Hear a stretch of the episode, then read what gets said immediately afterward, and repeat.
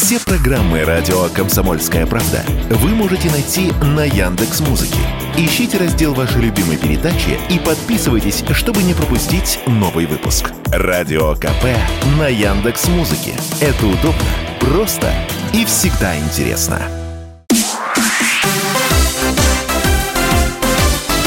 Новости спорта.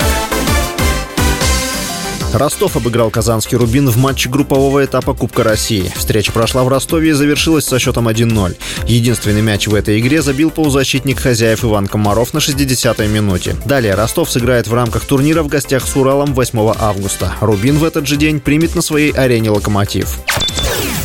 ЦСКА разгромил Оренбург в матче стартового тура Кубка России. Гости забили 6 безответных мячей. На 14-й минуте голкипер хозяев Алексей Киняйкин получил вторую желтую карточку и покинул поле.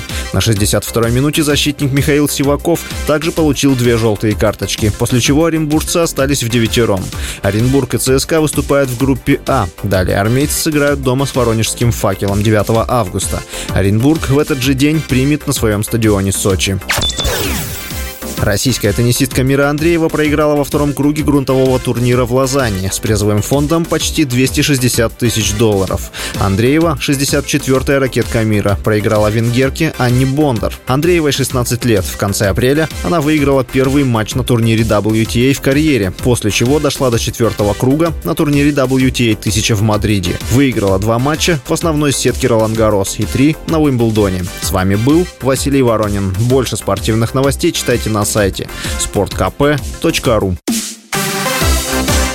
Новости спорта.